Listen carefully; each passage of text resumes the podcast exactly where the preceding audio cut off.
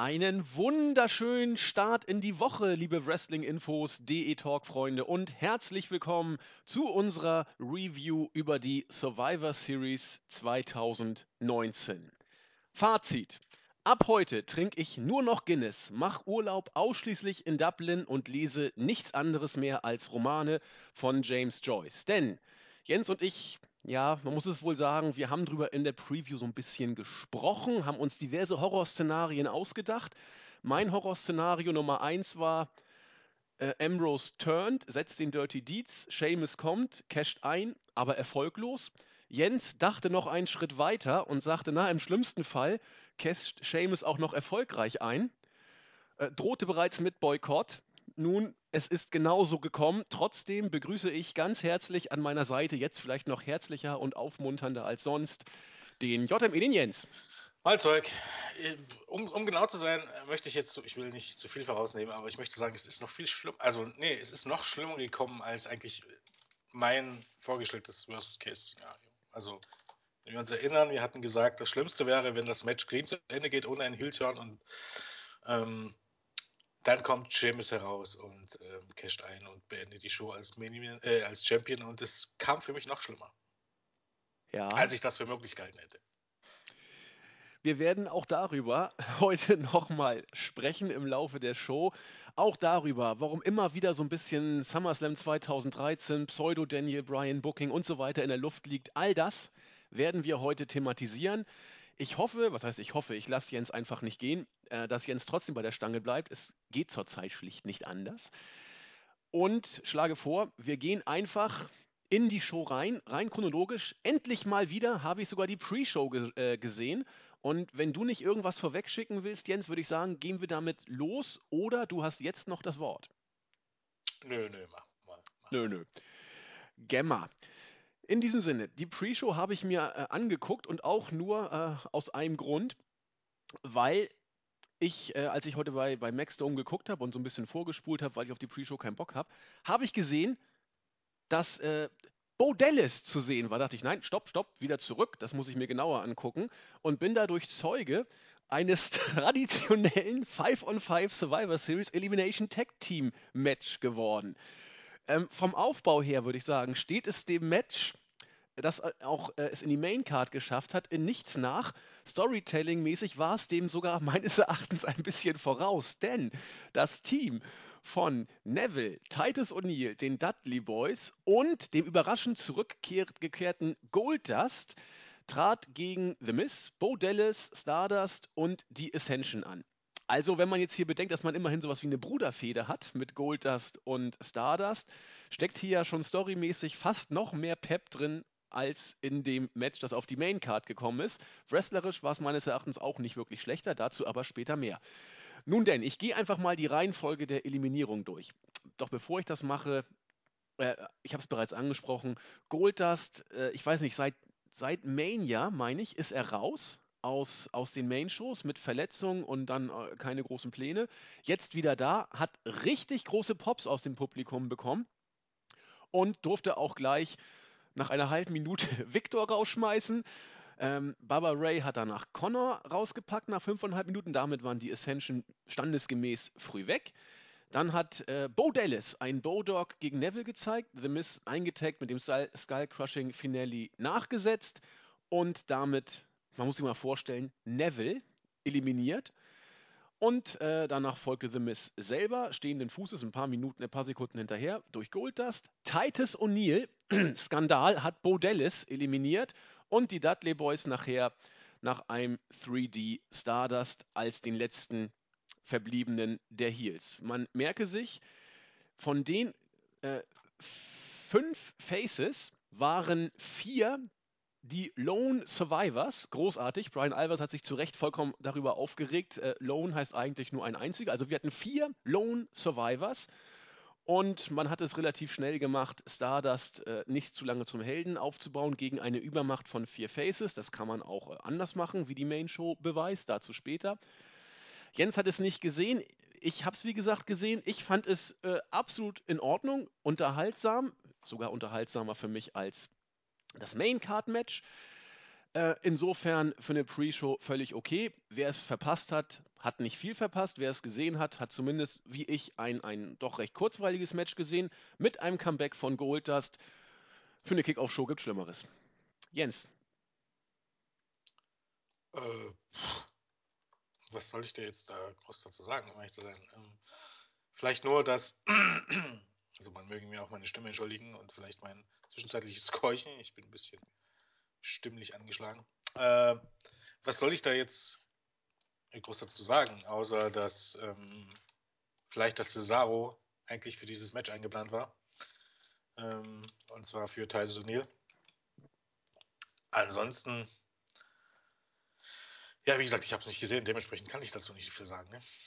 Was mit Cesaro genau ist, weiß man noch nicht. Ob OP oder nicht, ist noch in den Sternen, meine ich, oder? Stand naja, heute? Was wirklich offiziell ist, es gibt zumindest von keiner von keiner. Also Jim Ross hat gesagt, dass er wohl an der Schulter verletzt ist. Ansonsten gibt es im Moment ähm, ein paar Seiten haben vermeldet, dass es was mit der ähm, Rotatoren, Rotatorenriss oder so sein soll, angeblich dann bis zu sechs Monate Pause. Aber das kam zumindest noch von keiner Quelle, die ich jetzt unbedingt äh, in dem Sinne als, als äh, zuverlässig bezeichnet wurde. Dementsprechend warten wir mal nochmal ab. Denke ich auch.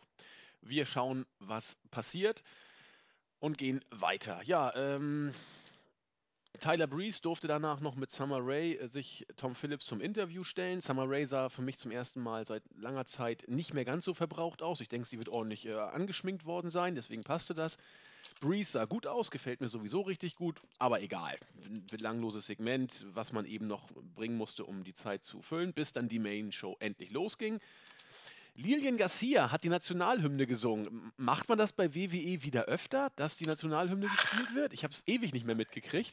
Das, also bei manchmal macht man es natürlich, aber hier würde ich das einfach mal damit in Verbindung bringen mit den Terroranschlägen und mit der Terrordrohung. Und bin ich mir relativ sicher, dass das der Gedankengang dahinter war. Achso, wir lassen uns nicht unterkriegen. Wir stehen ja. zusammen, auch in Krisenzeiten. Und deswegen wird die Hymne vorgetragen.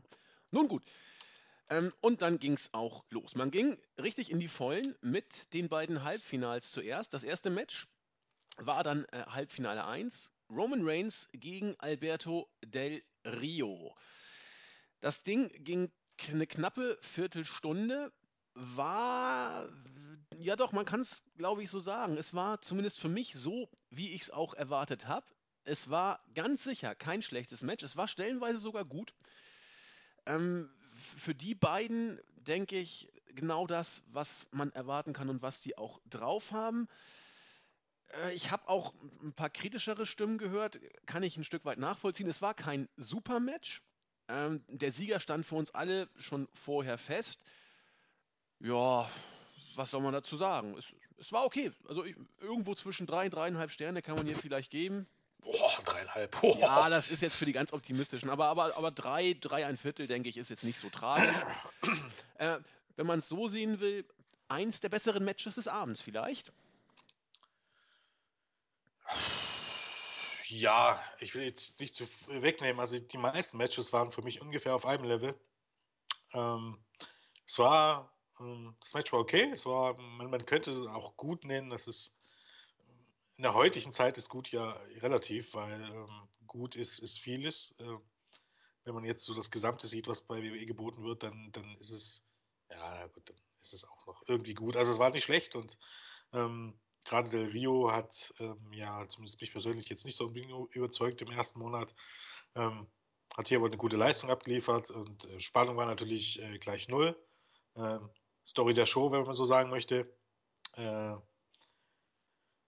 ja, es war auf dem Niveau, ja, auf welchem Niveau war es denn? Nicht, nicht auf dem Niveau für mich äh, wie die ähm, drei sehr guten ähm, Viertelfinal-Matches bei Raw letzte Woche. Eher auf dem Niveau von, äh, ja, sagen wir mal, von Ambrose gegen Ziegler vor zwei Wochen bei Raw. Nee, stimmt gar nicht. Ambrose gegen.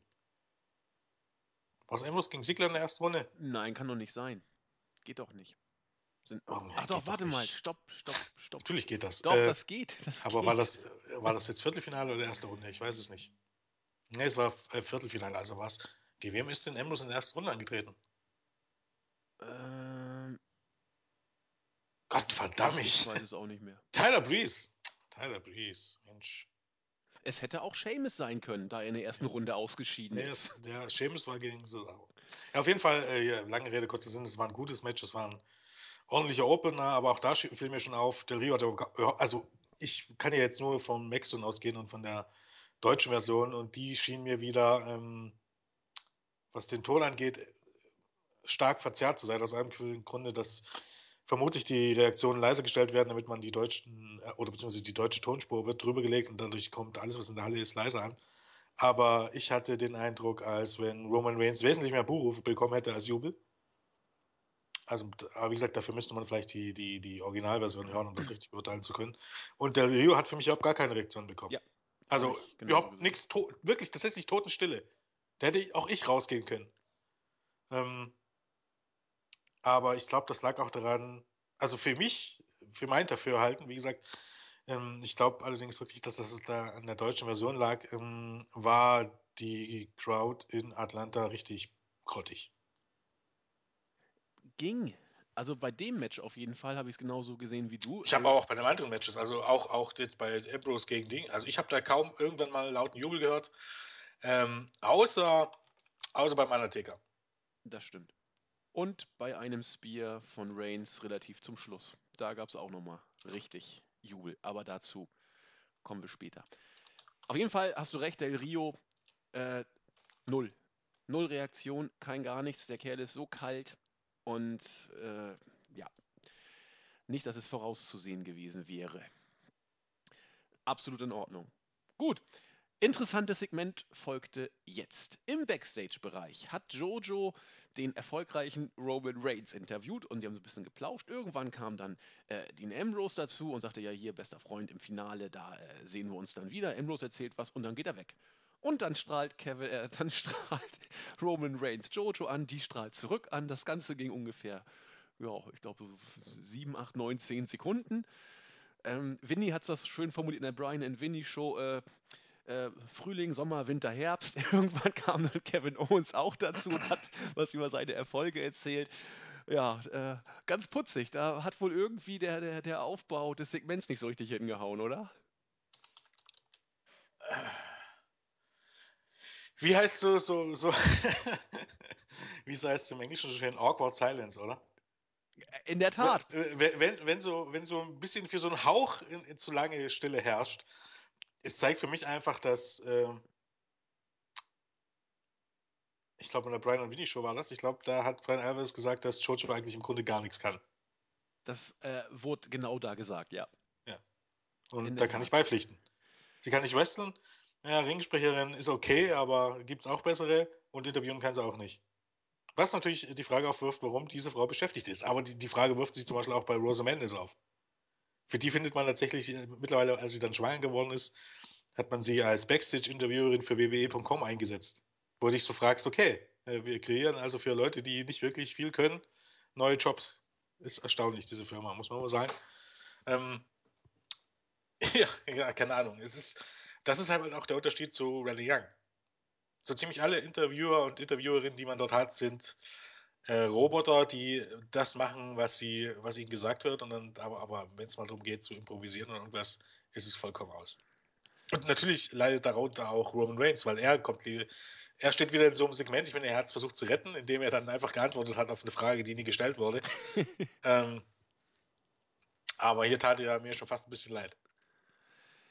Ja, in der Tat. Wobei ich bei Jojo auch nicht weiß, oder generell bei dem Personal, Personal der WWE, ähm, können sie nicht improvisieren oder haben sie Angst, dass sie improvisieren? Weil alles so sekündlich vorgeskriptet ist, dass schon der Randy kleinste. Young macht das ja aber durchaus auch. Man kann ja jetzt irgendeine belanglose Frage stellen. Es, es kommt ja jetzt auch gar nicht drauf an. Roman Reigns hat ja dann auch einfach darauf zugelabert. Ich weiß nicht, ob er sie überhaupt so, vielleicht sogar eine Frage stellen wollte und nur vergessen hat, das zu tun. Ähm, aber ähm, es lag ja nur daran, dass Kevin Owens eben noch nicht da war und vermutlich hätte man das einfach ein bisschen überbrücken sollen und ähm, ja, einfach mal ein bisschen spontan sagen. Ich, ich, vermutlich ist es den Leuten, die das produzieren, auch einfach vollkommen egal. Weil, sind wir ganz ehrlich, das sind sowieso Dilettanten, wenn man jetzt, wenn man jetzt ganz ehrlich ist. Dementsprechend kann ich mir gut vorstellen, äh, dass es denen auch vollkommen Wurst ist und die das gar nicht mitbekommen, wie schlecht dann solche Segmente wirken. Äh, von wegen, wir drehen Filme, ne? Kann ich da nur sagen. ähm, Ich weiß es halt nicht. Das ist, ähm, die bekommen es halt auch nicht besser beigebracht. Das ist ja auch das Problem. Bekommen wir dann auch später nochmal zu.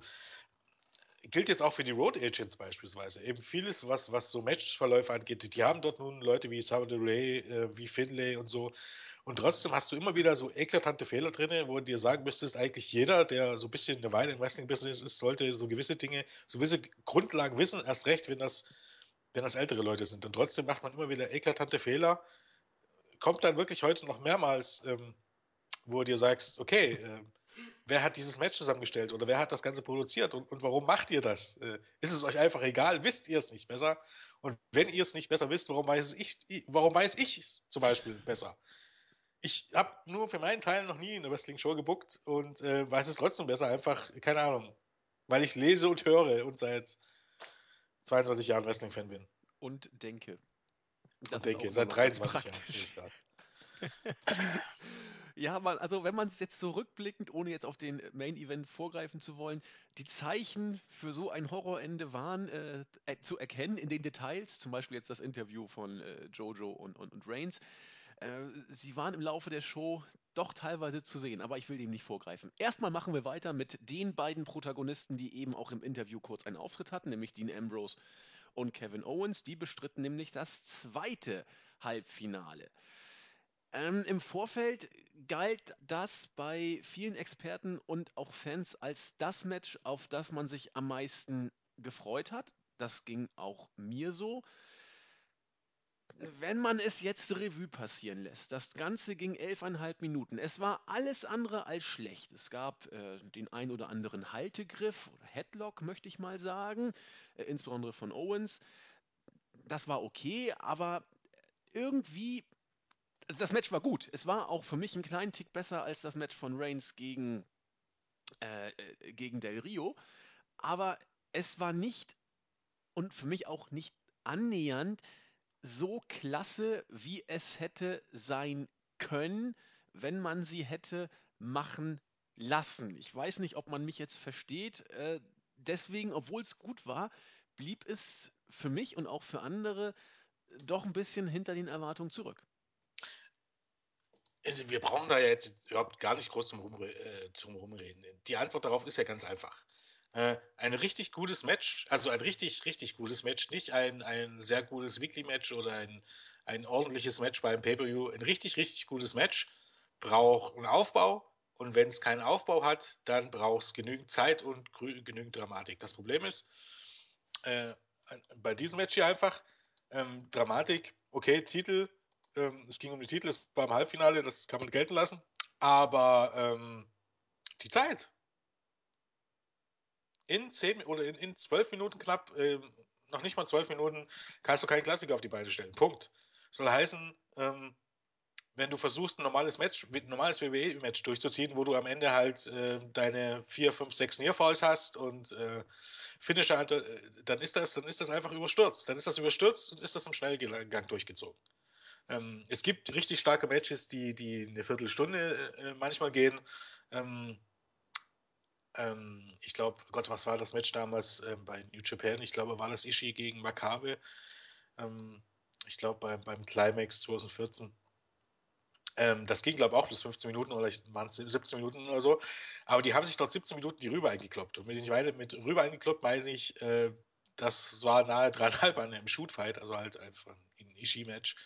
Ähm, das ist dann nochmal eine ganz andere Hausnummer, wenn die Intensität so groß da ist und wenn die beiden sich wirklich äh, windelweich prügeln und wirklich windelweich prügeln.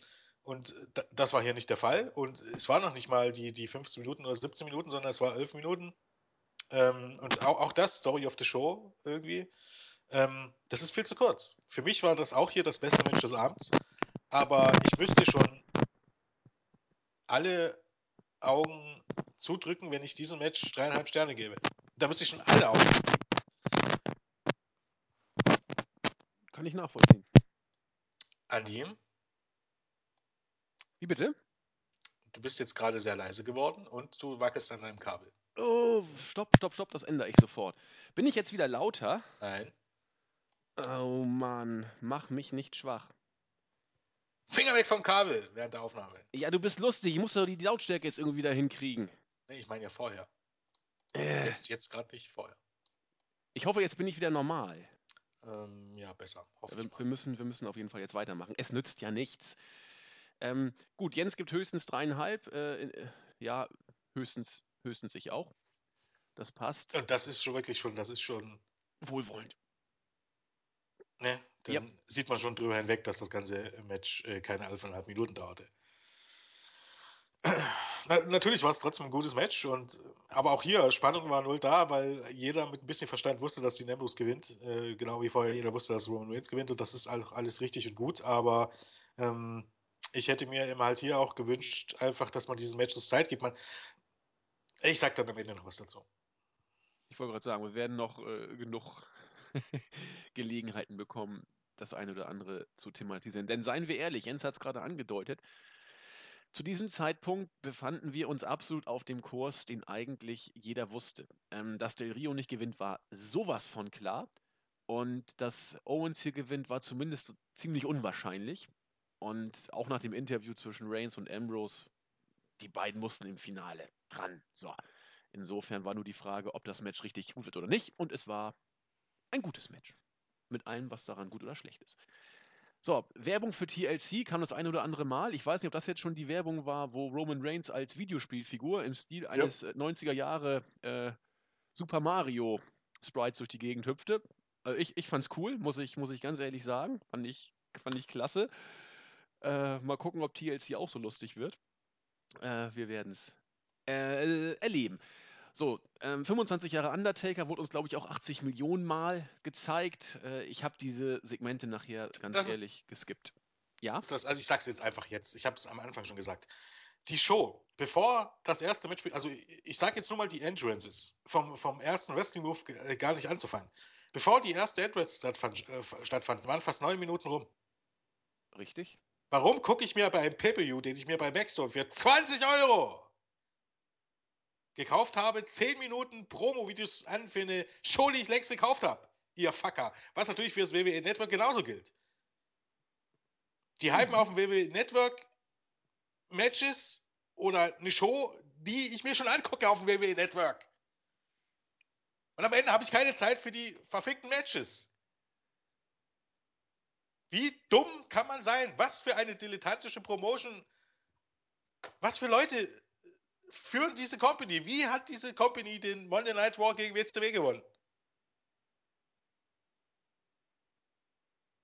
Du musst aber bedenken, Jens, vielleicht, oder was heißt vielleicht, es sind ja immer noch, ich weiß gar nicht, wie die Zahlen im Moment sind, 50 bis 100.000 ne, oder 20 bis, bis 80.000 Leute, die den Pay-Per-View auf herkömmlichen Wege bestellen. Und vielleicht Ja, kann man den die müsste man auf Knien danken. Das ist Die richtig. bezahlen nämlich das vier- oder fünffache.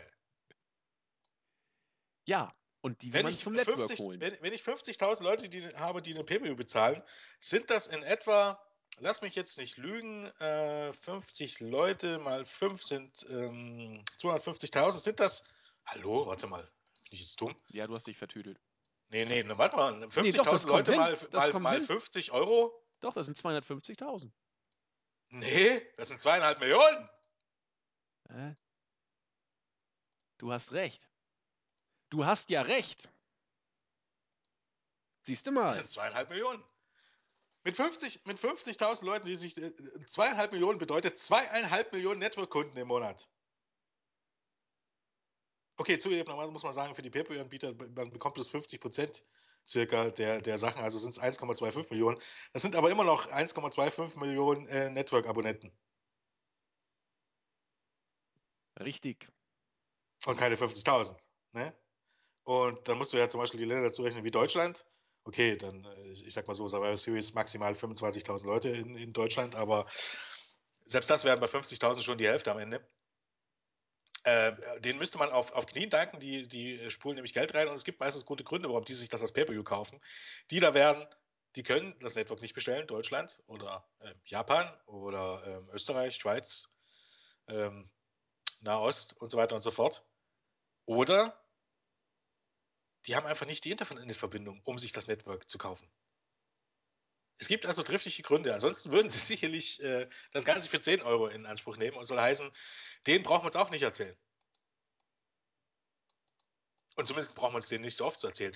Oder zumindest muss man denen ja nicht erzählen, während des Pay-Per-Views muss man denen nicht ein Hype-Video oder 80.000 Hype-Videos zu Undertaker zeigen und zu Undertaker gegen Bray Wyatt. Weil die haben sich ja die Show schon gekauft, wo Undertaker gegen Bray Wyatt stattfinden wird. Welchen Sinn macht das? Also ich verstehe ja durchaus, einmal so ein Video zu bringen, aber während der ganzen Show nun überhaupt, äh, das ist, äh, ich will nicht, wie gesagt, ich, eigentlich wollte ich nicht vorgreifen, aber man hypt die ganze Show über das Match zwischen ähm, oder das Jubiläum des Undertakers. Für, für das Match, was dann am Ende stattgefunden hat. Oder Solange ich drüber, umso länger ich drüber nachdenke, und wir sind noch nicht mal beim Fahren, dann kann man bloß sagen, diese Show war scheiße. Ja, Diese Show sackt. ich versuche dir einen Grund zu, zu liefern, der vielleicht in den Köpfen der WWE Sinn machen könnte. Vielleicht sehen sie diese Hype-Videos schon als Unterhaltung für die Zuschauer und nicht als äh, Werbung für den Main-Event, sondern schon als richtig gute Okay. Unterhaltung, für die es sich lohnt, Geld zu bezahlen. Ich hasse mich ja zu wiederholen, aber ich sage jetzt nochmal, wie hat diese Firma den Monday Night War äh, überlebt? Das habe ich jedoch eben schon Warum nicht ist diese Firma. Ich weiß es nicht. Marktführer? Wenn man glaubt, dass das Unterhaltung ist. Man muss ja auch dazu sagen, ich, ich habe gestern, ich, ich gucke nicht mehr so, so, so auf den, auf den Twitter-Feed, weil ähm, es regt mir einfach zu viel, viel zu sehr auf. Also auch diese, diese, ich weiß nicht, ähm, ja, aber vielleicht bin ich auch einfach zu alt. Vielleicht bin ich einfach zu alt dafür. Vielleicht bin ich alt, krummelig und äh, verstehe einfach die heutige Jugend nicht mehr. Dass, nee, nee, ihr wisst wirklich, dass man sich die größte Scheiße äh, einfach als Unterhaltung verkaufen lässt. Weil natürlich sind diese Videos gut gemacht. Und natürlich sehe ich es ein, mir so ein Video anzugucken. Aber ich muss mir doch nicht, nicht für ein Match vier Videos angucken. Das ist richtig. Wenn dann äh, die, die, der eigentliche Punkt, warum ich das verkaufe, ich meine, äh, das ist ja der Unterschied äh, zu, zu Boxen oder UFC und äh, WWE. WWE hat selbst in der Hand, wie lange die Matches funktionieren. Oder wie lange die Matches gehen. Man hat drei Stunden Zeit und kann dort planen. Es gibt keinen triftigen Grund, dass es am Ende der Show, dass der Main Event dann fünf Minuten dauert. Wenn man das nicht will. Wenn ich die ganze Show mit, mit Videos vollpflaster und ich, ähm, äh, wenn du dann äh, das nächste ankündigst, rechne ich mal kurz zusammen, wie lange denn die Matchzeit insgesamt war. Äh, dann brauche ich mich nicht wundern, wenn die, mir die Zeit davon läuft. Und so wie schon eigentlich, äh, der Opener war lang genug. Das zweite Match, weil, weil jetzt ganz ehrlich, äh, Roman Reigns gegen Del Rio wäre wahrscheinlich jetzt nicht besser geworden. Es ist nicht so wie Roman Reigns gegen Cesaro, dass das sagen können, äh, gibt der Match 10, 10 Minuten mehr und das Match wäre besser geworden, weil Alberto Del Rio bei allem Respekt ist kein Cesaro. Ähm, aber dem zweiten Match haben gut 10 Minuten gefällt. Oder mindestens 5 Minuten. Aber auch 10 Minuten hätten dem Match äh, nicht wehgetan, um ehrlich zu sein. Ja, okay, machen wir weiter. Das bringt alles nichts. Wir nehmen also mit, Jens ist alt und grummelig und versteht die Jugend nicht mehr. Das äh, werde ich mir merken. Insbesondere nachher ganz am Ende nochmal. Gut, dann wurde das große traditionelle 5-on-5 Survivor Series Elimination Tag Team Match nochmal beworben. Es traten an. Bis vor kurzem war ja nicht klar, wer es sein wird. Eine illustre Superstar äh, ja, Teamgemenge, was ich, äh, egal. Absolute Topstars wie Ryback, die Lucha Dragons und die Usos gegen The New Day, King Barrett und Sheamus. Die Faces, ich meine, die Faces kamen zu, ja genau, Ryback kam als erstes rein, dann äh, die Lucha Dragons, dann äh, die Usos und dann kam New Day und zwar nicht nur die drei, die wir kennen, Insbesondere hier hervorzuheben Xavier Woods mit einer großartigen Frisur, da stimmte alles, sondern eben auch mit Barrett und Seamus. Und äh, sie haben also zuerst wieder die äh, drei New Dayler über Atlanta abgelästert, in dem Style, den man von New Day eben kennt. Ich glaube, Xavier Woods machte nochmal deutlich, er kommt ja aus Atlanta und er findet hier alles scheiße, sei es die Hawks oder die Falcons. Ich weiß gar nicht, wie das Baseballteam heißt von Atlanta. Auf jeden Fall äh, Hawks Basketball, Falcons Football und Baseball hat er auch noch gesagt. Und sogar er findet die Teams scheiße, obwohl er aus Atlanta kommt und so weiter. Und irgendwie, als sie kurz beim Ring waren, wollte Seamus sich auch irgendwie hervortun und wollte zeigen, dass er auch ein ziemlich cooler äh, Rapper ist oder ziemlich cooler, was ich. Und sagte, hey, let's get jiggy on these posers. ich habe vor Tränen mich nicht mehr halten können. Ich musste so losbrüllen, als ich das gesehen habe. Äh, New Day wieder äh, äh, schauten sich und Seamus äh, mit einem Gemisch aus äh, Irritation und angewiderter Verachtung an. Was war das denn jetzt? Und äh, ja, haben sich so ein bisschen geschämt und haben einfach weitergemacht. Auch die Musik von, von New Day hat sofort aufgehört zu spielen, in dem Moment, als Seamus gesprochen hatte. Und äh, so sicher ich mir war, als ich sah, Seamus ist in diesem Match, dass er nicht eincashen wird, nach diesem Pfostensegment hätte ich wissen müssen, dass er eincashen wird und auch erfolgreich. Aber ich habe, ich war in dem Moment vor Lachen so beschäftigt, dass ich da äh, nicht mit umgehen kann. Jens grummelt schon, er wird gleich. Äh, Jens, Jens, du kannst dich nicht mehr zurückhalten. Leg du jetzt schon los, wenn du magst. Nein, gibt gar nicht viel zu loszulegen, weil du hast ja im Grunde alle schon gesagt. Der Punkt war, ich habe eben gerade nach diesem Segment war ich mir sicher, dass er nicht eincashen wird, weil ich mir so dachte, ich meine, man, man, man, muss es ja eigentlich mittlerweile besser wissen, aber ich bin der Meinung gewesen, dass so dilettantisch und so vollkommen verblödet kann nicht mal WWE sein. Wenn man plant, dass Sheamus diesen Titel gewinnen soll, und zwar schon ein bisschen länger plant als fünf Minuten, kann man ihn ja schlecht darstellen wie den allergrößten Geek. Und wenn man es sogar ganz genau nimmt, hätte man viel Gutes daran getan, ihn überhaupt gar nicht erst in dieses Match zu stecken. Richtig. Ja. Sehe seh ich auch so. Aber, also wenn, für mich war klar, wenn er in diesem Match auftritt, wird er nicht eincashen. So. Aber wir alle wissen doch mittlerweile, wie, wie kaputt offensichtlich die WWE-Hirnströme, äh, dass man den, den Money in. Bei WrestleMania war es ja auch so. Rollins hat gegen Orton zuerst sein Match regulär verloren, um danach erfolgreich einzug. Je, je erniedrigender und dusseliger man den Kofferträger darstellt, desto höher scheint offensichtlich die Wahrscheinlichkeit eines erfolgreichen Cash-In zu sein. Wo immer das Sinn macht. Und äh, man hätte es erahnen können vielleicht. Ich habe es ehrlich gesagt auch nicht erahnt, muss ich, muss ich sagen. Nun gut, das Match, würde ich sagen, wir bringen es einfach mal schnell hinter uns. Passierte, sage ich mal, zumindest minierungstechnisch nicht viel. Dann hat Sin Cara Kid eliminiert nach einem Somersault. Xavier Woods hat Jimmy Uso rausgeschmissen. Sheamus durfte auch jemanden eliminieren, nämlich Sin Cara nach einem Bro-Kick. Jay Uso hat danach Big E nach dem Uso-Splash rausgeschmissen. Das fanden Kofi und Xavier Woods überhaupt nicht gut und sie haben mit Big E zusammen ihn stützend die Halle dann verlassen, sodass Sheamus gegen es stand. Und ich gucke nochmal nach. Äh, Big E ist raus bei F32. Ryback hat den Shellshock gegen Seamus bei 17:33 gesetzt. Seamus hat sechs volle Minuten gegen eine Übermacht von drei Faces gekämpft, sogar heldenhaft, mehr oder weniger. Und man musste sozusagen zu dritt arbeiten, um den Getten Jim äh, tatsächlich besiegen zu können. Ich habe äh, heute Morgen mit, mit Jens noch ein bisschen bei WhatsApp geschrieben, als ich mir die Show an. Ich äh, habe sie mir heute Morgen erst angeguckt. Ist zum Face-Turn und äh, du kannst ja mal erzählen, was du mir darauf geschrieben hast. Oder zumindest, was die, die Message war oder wie du es gesehen hast, das so zu pucken. Äh. der eigentliche Punkt an der Sache ist, ähm, ich habe mir das Match gestern nicht so wirklich angeguckt. Ich ähm, habe das nachgeholt dann heute. Erster Punkt ist erstmal, es könnte, es hätte mich nicht weniger interessieren können. Das ist schon mal der erste wichtigste Punkt. Es war genau das, was ich im Vorfeld dachte, dass das ein ordentliches Match wird. Das hätte man äh, sich denken können. Das haben wir in der Preview auch alles gesagt. Aber es war vollkommen unbedeutend. Da geht es ja schon los. Warum sollte ich mich für den Kram interessieren? Warum soll es äh, für mich irgendwie von Bedeutung sein, ob wer jetzt am Ende der Soul Survivor ist? Äh, weil WWE, die Leute, die bei WWE sind, die kennen noch nicht mal Wortbedeutung. Genau wie man ja auch immer behauptet, dass zum Beispiel das nächstes Jahr dann bei WrestleMania 32 das 32-jährige Jubiläum der, äh, von WrestleMania ist, was natürlich genauso Bullshit ist. Weil es ist das 31-jährige, ihr Fucker. Ähm, ist es genauso hier, ne? Soul Survivor. Äh, der einzige Survivor sind drei Leute. Ähm, es sind richtige, richtige Leuchten, die, die offensichtlich die Promo schreiben oder generell diese Show schreiben.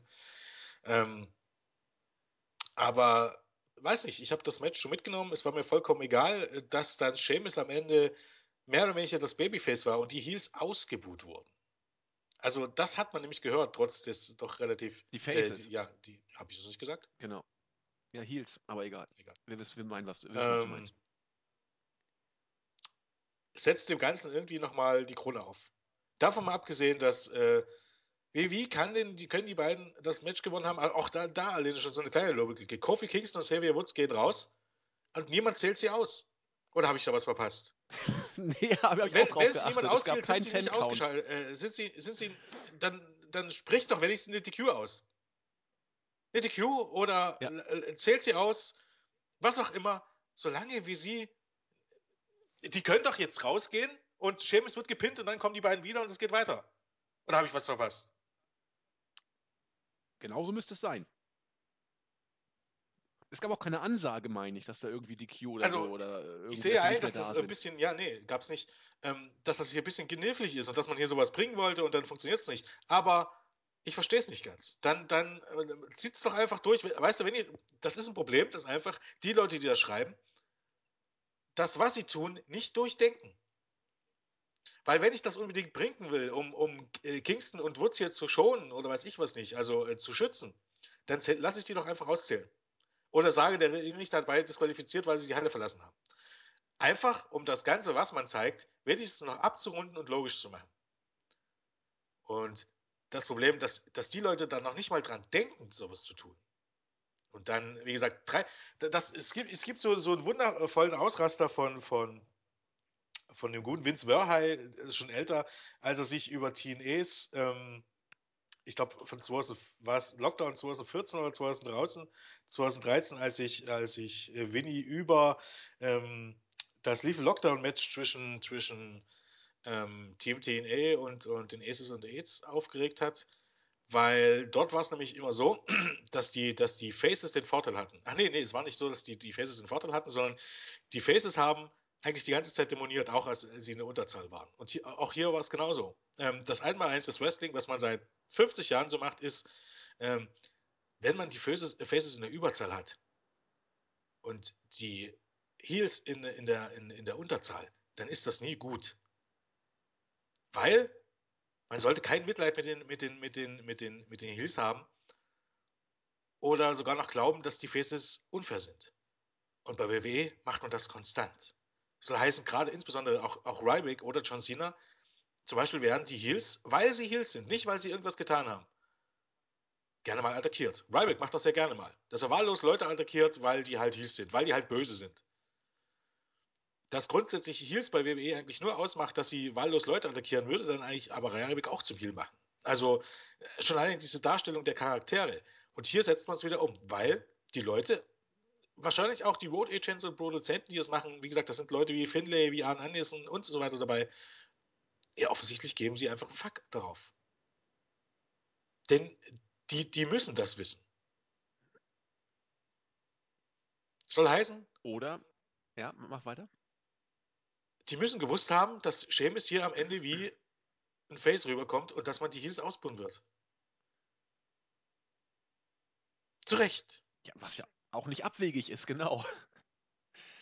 Also das Einzige, was in der WWE-Welt vielleicht wieder Sinn macht, aber auch nur i- in Vince McMahons mittlerweile völlig äh, jenseits von Gut und Böse sich befindenden Gehirnwindung, ist, das sind Heels, das sind böse Menschen und die haben es auch verdient, wenn man sie äh, böse angeht. Was vollkommener Schwachsinn ist natürlich. Man könnte jetzt auch sagen, vor dem Match haben New Day gesagt, "Hö, Ryback hat keine Haare und die Us au sind auch scheiße aber das rechtfertigt ja nicht ähm, Leuten, die sich dieses Match vorm Bildschirm anschauen, auch wie die WWE ja gerne auch immer erreichen möchte, auch viele Kinder sozusagen, um äh, dieses, dieses Publikum anzusprechen, diesen Menschen dann äh, so ein, äh, wie soll ich sagen, geheucheltes Weltbild voller Stereotypen, die sind einfach böse und sind Heels und deswegen muss man sich nicht an die Regeln halten und deswegen darf Seamus auch gegen drei Gute einstecken, weil er hat es ja nicht anders verdient.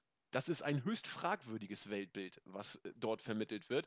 Und es ist nur konsequent, dass die Crowd sagt, fuck you, und dann Seamus, der so unover war wie, seit, wie, wie kaum einer, auf einmal bejubelt wird und die Faces ausgebuht werden. Zumal, zumal man ja konsequent. mittlerweile nicht mal mehr die Regeln einhält. Mittlerweile gibt es die Cues schon, wenn ein Take-Team-Partner in, in Pin von, seines anderen äh, Take-Team-Partners abbricht. War erst kürzlich so, dass ich weiß gar nicht, welches Match das war, wo, wo mehr oder weniger ein Take-Team-Partner reinkam und äh, den Cover-Versuch an seinem, an seinem Partner verhindert hat und es gab den DQ. Und hier hast du drei Babyfaces, die nur gewinnen, weil sie zeitgleich gegen Sheamus äh, äh, ja, mehr oder weniger, ohne zu wechseln oder irgendwas anderes zeitgleich gegen Sheamus vorgehen. Und es gibt keine DQ. Sonst hätten sie keine Chance gehabt. Ich hätte es ja noch verstanden, hätte Sheamus ja vorher. Das Ganze hatte ja auch keinen Mehrwert.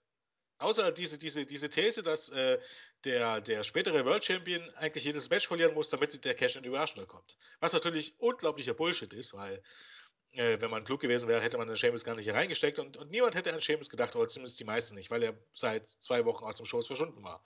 Ähm, aber es gibt hier überhaupt gar keine Not. Also dadurch, dass, dass, dass Nut hier verschwunden sind, hat hat jetzt Kalisto und Dinosus nichts gebracht, in diesem Match dieses Match zu gewinnen. Äh, Ryback wird sicherlich keine Titelfehde bekommen, obwohl er hier Seamus gepinnt hat. Also, was war der Mehrwert der ganzen Sache? Kluge Leute hätten gesagt, lass Seamus das Match gewinnen. lass Seamus das Match gewinnen und, und, und gut ist. Oder lass Seamus und Newty das Match gewinnen, weil das andere eh Geeks sind. Keine Ahnung. Was auch immer.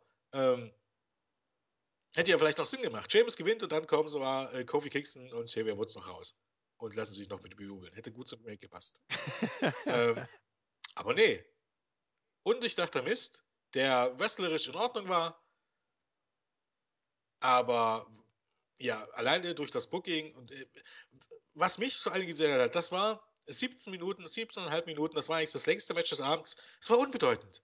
Verschiebt doch das ganze Match in die Pre-Show. Äh, who, who fucking cares? Ja, da hatten wir ja schon eins. Was kein Mensch brauchte. niemand. Gar niemand.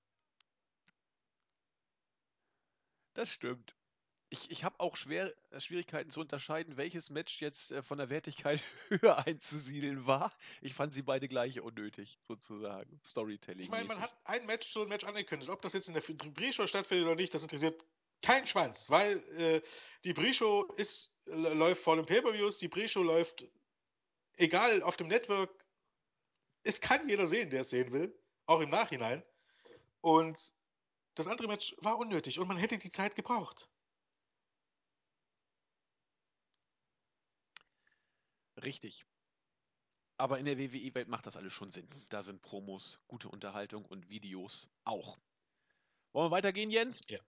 Das nächste Match ist auch eins, äh, was die äh, Gemüter ein bisschen spaltet. Das WWE Divas Championship Match stand auf dem Programm.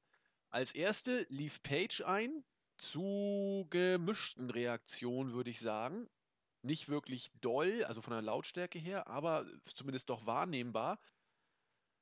Bei Charlotte kam mir vor, war, war, nicht viel zu hören. War sehr reserviert wurde sie empfangen von den, von den Fans. Und auch hier sagten viele im Vorfeld, das könnte eigentlich für Diven-Verhältnisse im Main-Roster, muss das eigentlich was werden. Jetzt, da es zu Ende ist, eine knappe Viertelstunde hat es gedauert.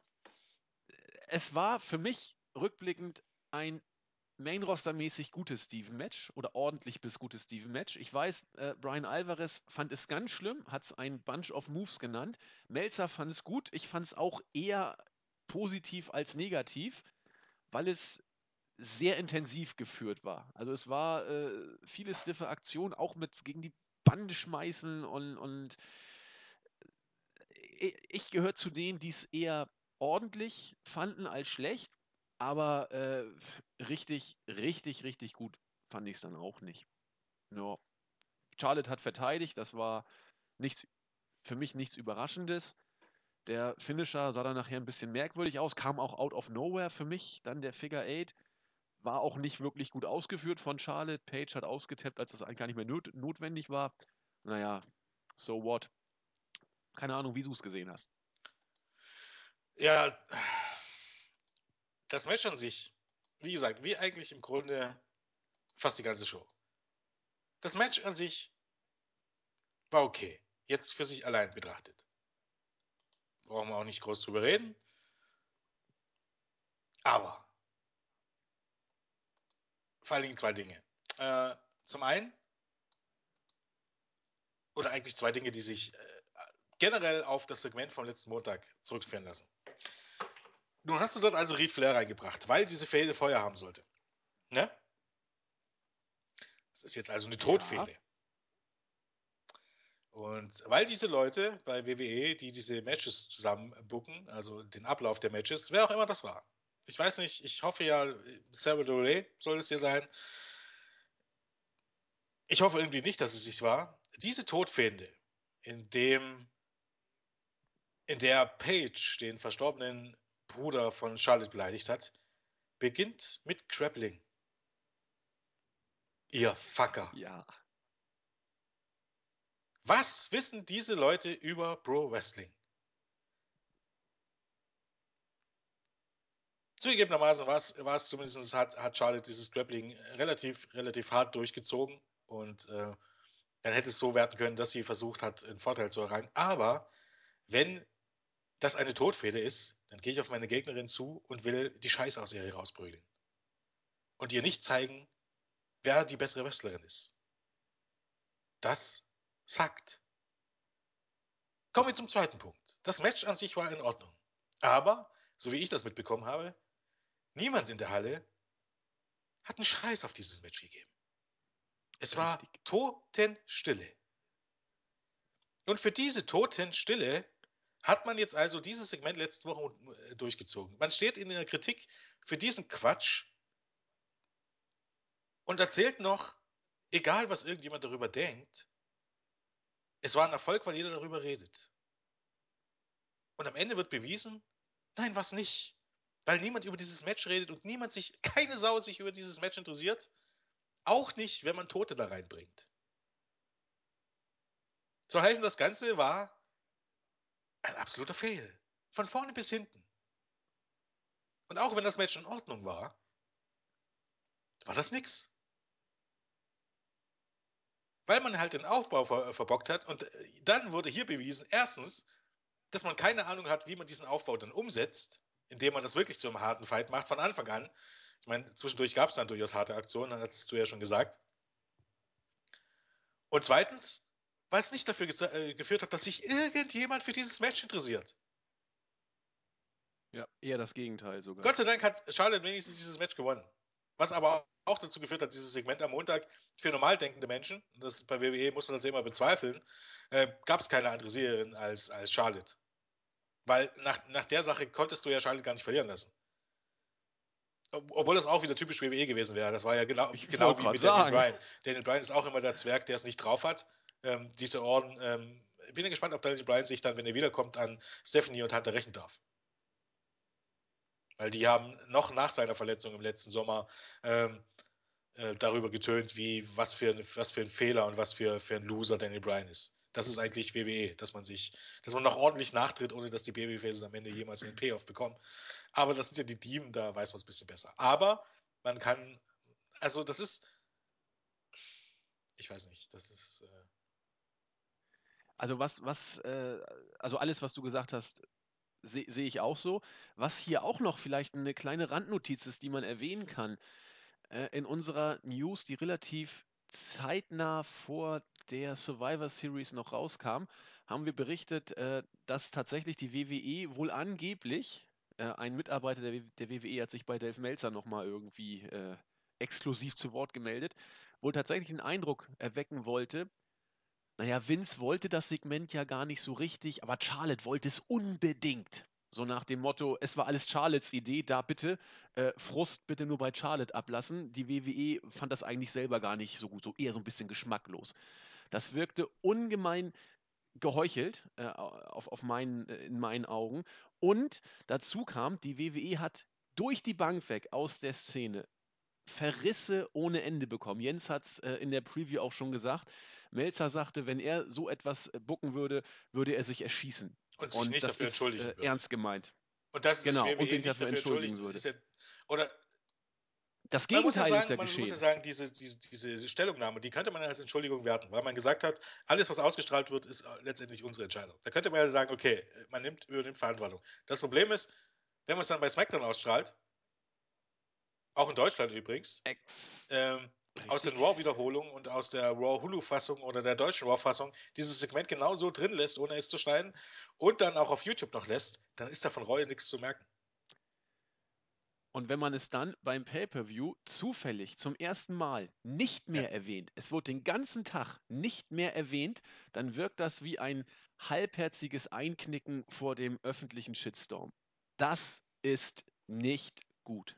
Absolut nicht. Also die WWE hat durch dieses Segment, äh, ja gut, den besten Stand hatte sie bei diversen Leuten sowieso nicht, aber hat ganz sicher nicht gewonnen. Also es wurde von den Deutschen komplett totgeschwiegen, es wurde in Promo-Videos nicht eingebaut dieses Mal.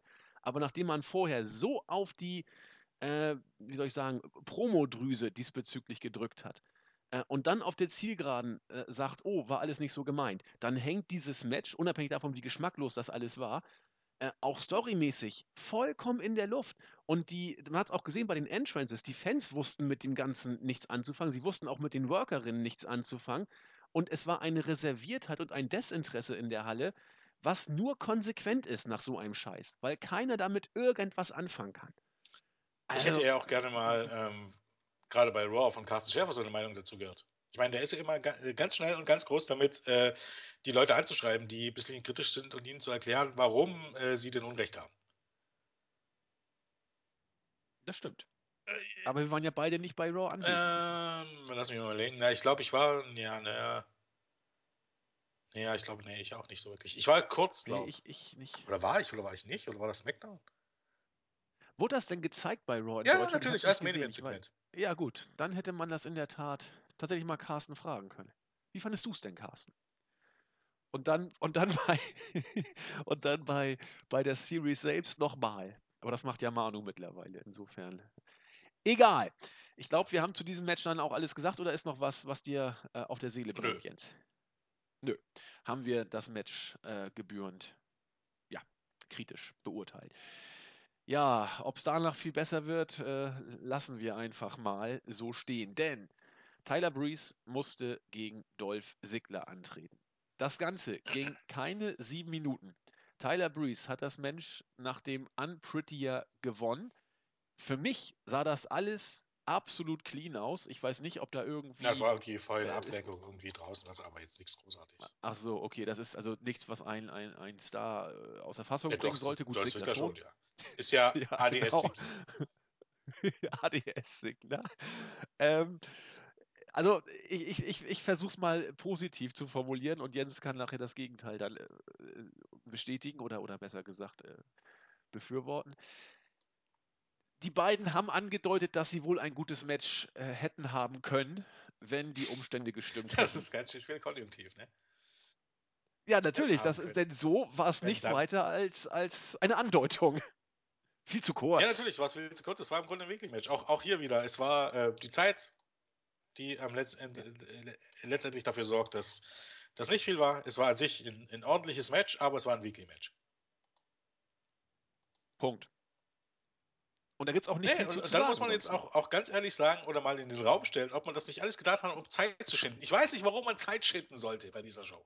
Ich, ich weiß es nicht. Aber warum man dieses Match am Freitag, äh, man, das ist Match, sowohl das Survivor Series Match, wo ich ja noch sage, okay, das ist die Survivor Series, irgendwie muss da ein Match auf die Karte. Ne? Diesen Gedanken verstehe ich noch. Aber warum man nicht beispielsweise Sigler und Priest in dieses Match steckt. Aus dem einfachen grünen Grund, man hat keine Zeit und man nimmt durch Entrance und so dieser Show nochmal 10 Minuten weg. Obwohl das Match bis zum Freitag nicht offiziell angekündigt war. Das macht keinen Jo. Sinn. Nö. Macht es vorne und hinten nicht. Kommen wir aber jetzt zu etwas, was meines Erachtens äh, Sinn machte und wir wussten im Vorfeld auch eigentlich, dass es genauso kommen müsste. Das sechste Match des Abends. Ein, ich habe es in der Preview gesagt und Jens äh, hat es genauso gesehen, ein stinknormales Tag Team Match. Die Brothers of Destructions haben gegen die Wyatt Family gewonnen. Nach knapp elf Minuten Tag Team Match, wohlgemerkt. Äh, hier, Jens hat es schon gesagt, muss man sagen, war die Crowd von vorne bis hinten drin, obwohl jeder wusste, wie dieses Match aller Voraussicht nach wohl ausgehen würde. Und es ist auch genau so gekommen. Man kann sagen, die Brothers of Destructions haben die komplette Wyatt Family nochmal auseinandergenommen. Zuerst wurde Eric Rowan mit einem äh, Double Chokeslam quasi äh, zerstört. Dann gab es ein äh, solides Tag Team Match. Der Taker hat wieder sein, sein äh, Hammer Leg Drop da auf den Apron gezeigt, sein Guillotine Leg Drop. Äh, hat auch sonst das gemacht, was man von ihm kennt. Die beiden haben ihre wundersame Wiederauferstehung synchron im Ring gezeigt, was alles vorhersehbar war. Die Fans fanden es trotzdem gut. Und seien wir ehrlich, bei diesem 25-jährigen Jubiläum ging es nur darum, den Taker zu zeigen, ihn gewinnen zu lassen, ihn gut aussehen zu lassen. Man hat wohl tatsächlich auch noch was mit ihm vor. Es geht vielleicht doch nicht nur um dieses gut aussehen lassen, sondern äh, dass man ihn auch stark macht für kommende Aufgaben, denn der alte Mann wird nochmal ran müssen und auch vielleicht noch ein bisschen häufiger ran müssen. Ja, Braun Strowman wurde äh, mittlerweile, ich will nicht sagen, er, er, er sieht aus wie ein uh, Just Another Guy, aber er Schläge von Kane zeigen bei ihm auch mittlerweile Wirkung, nachdem er früher alles No gesellt hat, musste dann durch das spanische Kommentatorenpult, das auch, wie sich's gehört, zerbrach nach dem äh, Chokeslam von Kane und dem Undertaker, Jo, als gerade die Wyatts im Ring so ein bisschen die, die Kontrolle hatten und, und äh, Wyatt da sein Reverse Spider-Walk oder was auch immer das ist, kam dann eben diese Auferstehung. Wie schon bei WrestleMania hat Bray Wyatt sich in die Hose geschissen vor Angst und konnte das alles nicht glauben. Äh, da war Luke Harper schon ein bisschen entspannter, der hat nur so ein bisschen Angst gezeigt, auf jeden Fall. Tombstone dann gegen Harper. Die Brothers of Destructions haben gewonnen.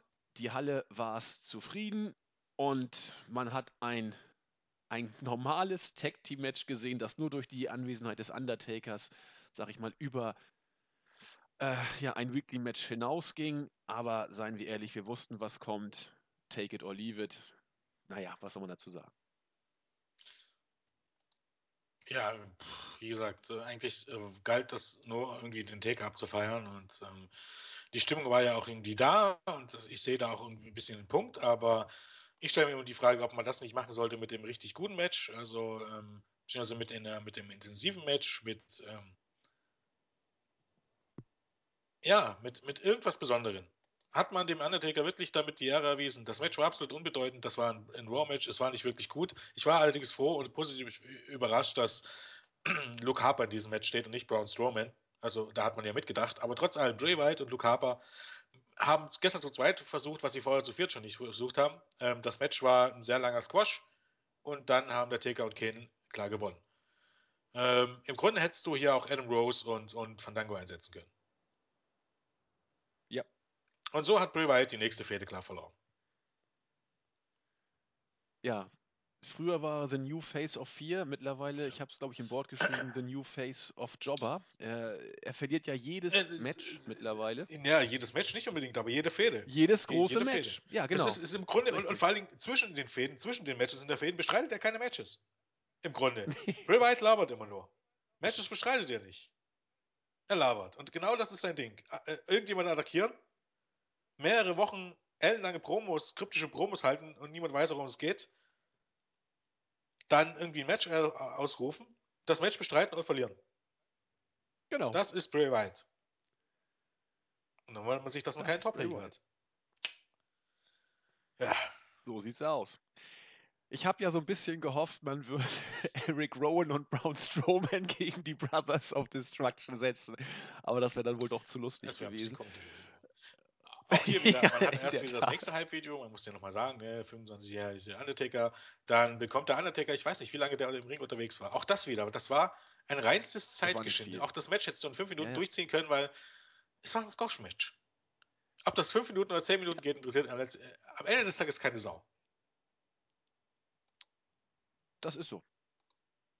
Ich glaube auch, man wollte den Taker tatsächlich ein bisschen schonen, denn der wird in, im Jahr 2016 noch ein paar Mal ran müssen. Da bin naja, ich mir ich ganz, ganz sicher. Es ging auch lange Zeit ohne ihn.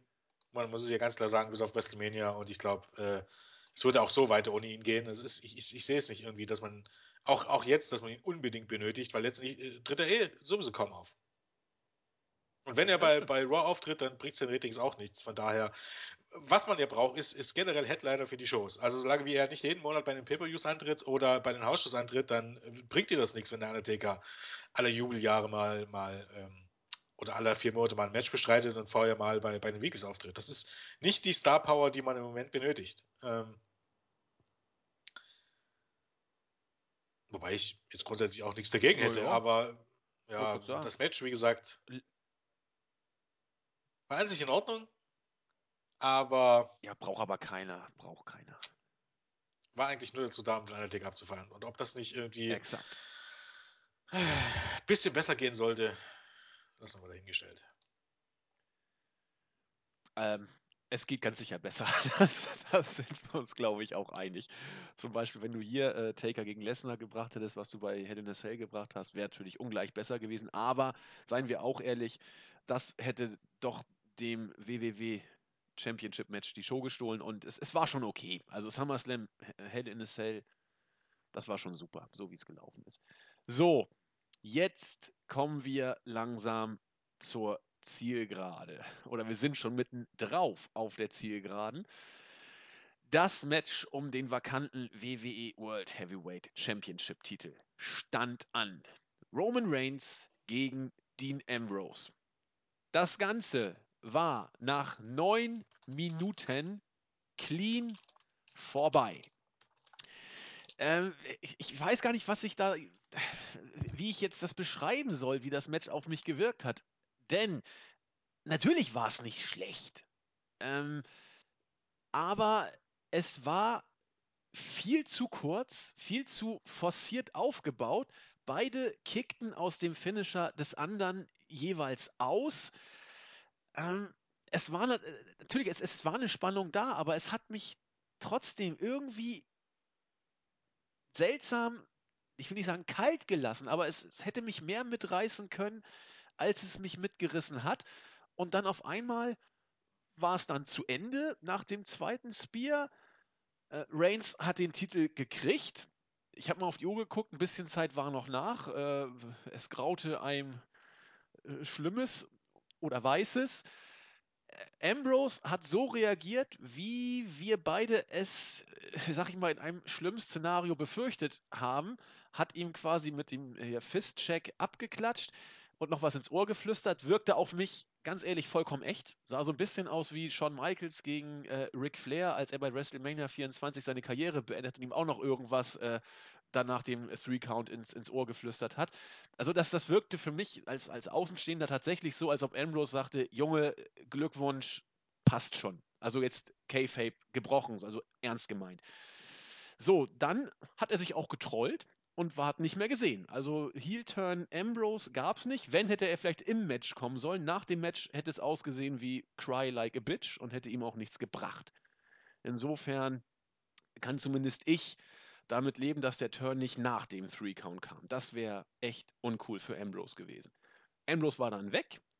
Reigns hat den Titel gehabt, hat sich gefreut, sah auch äh, absolut ungestellt aus. Der hat sich, glaube ich, wirklich gefreut, dass er es jetzt dann endlich mal tatsächlich als äh, gescheiterter, das kann man ja auch nicht sagen, als nicht super Football-Star jetzt zum WWE-Champion gebracht hat. Hat ja auch viel gearbeitet, ist ja auch alles unbestritten. Dann kam Hunter, und sagte, ja, hier, herzlichen Glückwunsch, hat, die, hat seine Faust hochgerissen und M. Äh, Reigns äh, feiern lassen und den Fans präsentiert und wollte den Handshake.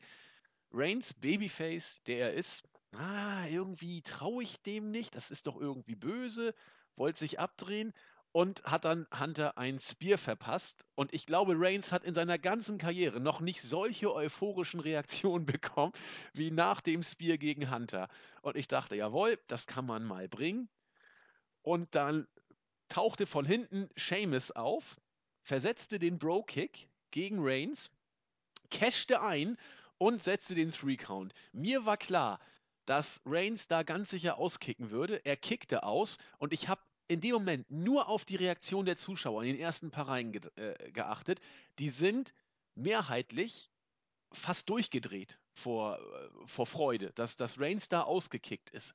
Um es so zu sagen, Reigns war noch nie aus meiner Sicht so over, als Babyface wohlgemerkt, so over wie bei dem Spear gegen Hunter und dem Kickout gegen Sheamus. Und ich dachte, okay, bringt es zu Ende.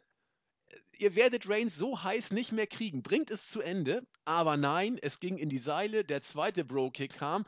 Reigns hat den Three-Count gefressen und Sheamus war neuer WWE-Champion. Ich übergebe gleich an Jens. Ähm, ich, ich, fand das ja, ich fand es ja lustig, dass man wirklich so blöd ist und, und Seamus den Titel gibt, was immer man sich davon verspricht. Wie dumm kann man sein? Aber egal, man kann zumindest drüber schmunzeln über so viel Blödheit. Aber dass man jetzt ganz offensichtlich, ernsthaft versucht, auf die Daniel Bryan-Karte zu setzen. Wir erinnern uns, beim SummerSlam 2013 hat Bryan gegen Cena gewonnen, sich gefreut wie ein kleiner Schneekönig, hat den, äh, den, den, Pedigree von Hunter gefressen und Orton hat eingecasht und den Titel gekriegt. Ähm, die Fans haben gekotzt, sozusagen. Das, und, und Brian ist dadurch mehr overgekommen, als äh, die WWE es jemals in den besten Plänen hätte bucken wollen, wenn sie es gewollt hätte. In Klammern, es war damals nicht gewollt, Brian so over zu kriegen. Und jetzt nimmt man die gleiche Chose, diesmal gewollt, um Reigns in die Rolle des Helden, der ja so knapp dran ist und so kurz davor war und dann äh, durch böse Machenschaften gescheitert ist, als Babyface overzubringen. Es wird nicht klappen. Ich bin mir sowas von sicher. Sie hatten es ungewollt so weit, dass Reigns over war, zumindest für eine gewisse Zeit. Ob es gehalten hätte, weiß ich nicht. Aber es so zu bringen, ich, ich, ich, war, ich war sprachlos. Sie hatten es und sie haben es verschenkt und nun ist Seamus Champion. Schöne Grüße an die Ratings. Jens. Ja, fangen wir mal von vorne an. Das Finale. Also, ähm, ich hatte es ja vorhin schon angekündigt oder angedeutet, dass es an sich schwierig war, das Ganze zu versauen. Aber irgendwie hat man es doch hinbekommen. Weil, wenn ich sagte, dass die schlechteste Option äh, von alledem gewesen wäre, Roman Reigns ähm, gegen Dean Ambrose ähm, klar und ohne Heel-Turn enden zu lassen, um danach Sheamus ähm, eincashen und den Titel gewinnen zu lassen, dann hat man hier noch einmal einen draufgesetzt, indem man das Finale einfach zu einem vollkommen bedeutungslosen und durchschnittlichen Match gemacht hat. Dieses Finale-Match auch hier kann ich nur wieder diese Wortwahl nehmen, hat gesagt. Es war zwar an sich gut, aber es waren fucking neun Minuten. Das, es, es, es begann sofort, mehr oder weniger sofort in die Vollen und nach wenigen Minuten gab es die Finisher und Nearfalls. Und da habe ich auf Twitter geschrieben, oh oh, das ist aber ein bisschen sehr früh, ich ahne Schlimmes. Und ich hatte kaum zu Ende getippt, dann war dieses Match vorbei. Und in diesen, drei, in, in, diesen, in diesen neun Minuten hat Roman Reigns drei Spears gebracht. Jo. Dieses Match sagt, das war, als wenn man von diesem Match 15 Minuten vorher weggeschnitten hätte. Dazu kommt, dass das eigentlich wirklich tatsächlich ein, eine Paarung gewesen wäre, die es noch nicht 80.000 Mal gab und die man ohne Probleme als so ein Pay-Per-View-Main-Event auch als, als für, für ein Royal Rumble oder für ein SummerSlam bringen könnte. Und es hätte die Leute interessiert. Und du machst das Match vollkommen unbedeutend, weil du nicht in der Lage bist, Zeitmanagement zu betreiben. Dieses Match war scheiße. Und weil das noch nicht, noch nicht genug war, dass du keine, Match für, keine Zeit für dieses Match hast, und die Zuschauer das auch dementsprechend nicht behandelt haben wie ein großes Match, weil es einfach viel zu schnell ging. Es ging einfach viel zu schnell auf jetzt auf gleich. Irgendjemand hat auch geschrieben, man hat eine gute Story erzählt. Nein, hat man nicht. Nee. Man hat gar Null. keine Story erzählt. Äh, auch weil, weil es war irgendwie nicht angedeutet, dass jetzt einer von beiden vielleicht über einen Heel-Turn nachdenkt, zum Beispiel. Sowas kannst du ja bringen. Und es dann doch nicht zu bringen, um, um dann, dann, zu zeigen, dass die, äh, die Freundschaft doch stärker war. Die beiden haben einfach ein Raw-Match bestritten. Kein Raw-Main-Event, sondern ein Raw-Match. Weil ein Raw selbst ein Raw-Main-Event wäre hier 20 Minuten gegangen. Dann endet dieses Match clean. Kaum Reaktionen, ein paar Buhrufe soll heißen, Die Leute geben immer noch einen Scheiß auf Roman Reigns, zumindest soweit wie ich das hören konnte. Auf dem vermeintlichen Top-Babyface. Dann kommt Hunter heraus. Dann dachte ich mir, okay, was jetzt? Kommt jetzt nur das Handgeschüttel, was kommt jetzt? Dann kam dieser Spear. Dann dachte ich mir, okay, jetzt soll Roman Reigns der absolute Top-Babyface sein. Und dann bringt man noch Sheamus. Doch noch Sheamus. Da dachte ich mir zwischenzeitlich, okay, jetzt soll Roman Reigns also auch noch Sheamus killen, um, ihn um, um, um selber endgültig zum, zum absoluten Top-Babyface und Zerstörer zu werden. Was ich ja noch verstanden hätte. Weil, wie gesagt, wenn man wirklich dran glaubt, dass Roman Reigns der neue Mann ist, dann sollte man es vielleicht mal mit ihm probieren als Champion. Um dann wahrscheinlich festzustellen, dass es nicht funktioniert, wenn man von den Reaktionen in Atlanta ausgeht. Weil bei allem Respekt, auch wenn Roman Reigns sicherlich viele Fans unter den Kindern und Frauen hat und auch unter einigen Männern oder Jungs oder was auch immer, wenn ich jetzt nur die Reaktion in der Halle nehme, und natürlich, wahrscheinlich wird er bei Hausshows groß bejubelt. Will ich nicht anzweifeln. Das Problem ist aber das gleiche wie bei John Cena. Natürlich, er mag viele Fans haben unter denen, die in die Halle kommen oder unter denen, die das noch schauen. Das Problem ist, wenn die Fans, die ihn scheiße finden, abschalten oder nicht mehr in den Hallen gehen, ist er trotzdem nicht das Top-Face. Das ist auch das, was ich immer an John Cena kritisiert habe. Wenn in, in, in dem Zeitraum John Cena, äh, wo das jetzt war, John Cena viel Merchandise verkauft hat und er der größte Draw war, was, was ähm, Hausshows angeht und was Pay-Per-Views angeht, und ich aber darüber hinaus eine Million oder über eine Million meiner Fanbase verloren habe in dieser Zeit, dann kann die Entscheidung, John Cena zum alleinigen Top-Babyface zu machen, nicht so gut gewesen sein. Darauf kommt auch jeder, wenn man mal drüber nachdenkt. Genauso ist, ist das auch hier. Wenn ich Roman Reigns zum Top-Babyface mache und der Großteil der Leute, die in die Hallen gehen oder die Shows gucken, finden ihn toll, aber dafür haben eine Million Zuschauer abgeschalten in der Zeit, wo, wo er das Top-Babyface ist, dann habe ich nicht alles richtig gemacht, dann habe ich alles falsch gemacht. Dann habe ich den falschen gewählt. Aber das muss man vielleicht auf die harte Tour lernen. Also, ja. Äh, lange Rede, kurzer Sinn. Sheamus macht man den Champion. Sheamus, der eigentlich seit seiner Rückkehr im, nach WrestleMania, glaube ich, am Tag nach WrestleMania, ich glaube, der hatte eine Fehde gegen Randy Orton. Eine Fehde, die nur aus Matches begann, weil eine Storyline hatte. Also, er hatte keine Storyline. Seit seiner Rückkehr vor einem halben Jahr. Ohne Storyline, ohne große Siege, ohne Bedeutung. Er war einfach nur ein Typ in den Shows, was sich in den letzten Monaten ähm, oder seit dem the Bank Gewinn nur noch gesteigert hat. Ähm, er war wirklich, er war einfach unbedeutend. Und das sind ja Sachen, die, die konntest du beispielsweise früher dem Mist nicht vorwerfen. Oder die konntest du John Cena als Mr. Money in the Bank nicht vorwerfen. Die konntest du Danny Bryan, auch wenn es damals noch, noch äh, fast getrennte Roster gab, nicht vorwerfen. Die konntest du ähm, Dolph Ziggler. Ja, Dolph Ziggler war da, glaube ich, auch relativ nah dran. Aber auch selbst der Ziggler nicht unbedingt vorwerfen. Die konntest du auf gar keinen Fall Seth Rollins vorwerfen. Aber Seamus konntest du das vorwerfen. Der hatte zwar den Koffer, aber ansonsten war er absolut unbedeutend für die Shows. Er hat Matches bestritten, aber er war nicht wichtiger als. Er war wesentlich unwichtiger als der New Day beispielsweise.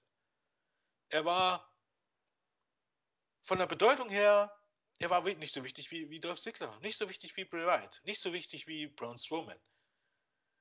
War wirklich nicht mal so wichtig wie Ryback, wenn man es jetzt mal genau drüber nachdenkt. Vermutlich nicht mal so wichtig wie King Barrett. Er war einfach nur da.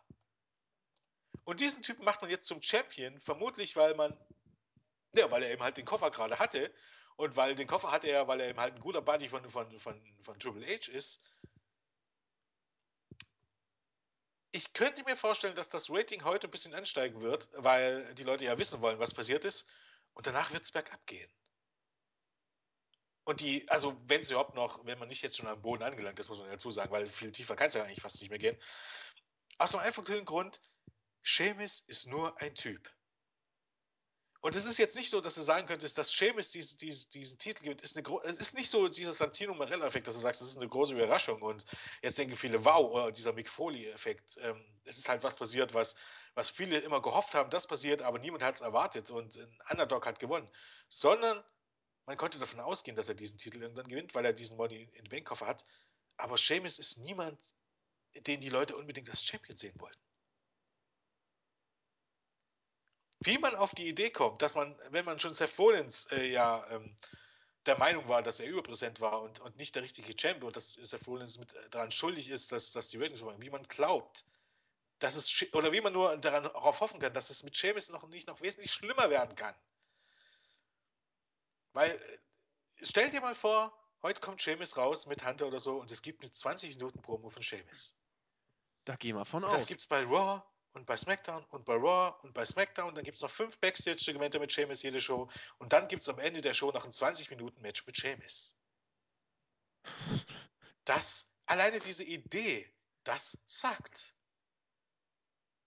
Weil auch wenn Seamus ein, ein guter Big Man ist und sicherlich mit anderen Big Men gute Matches auf die Beine stellen kann, er ist langweilig.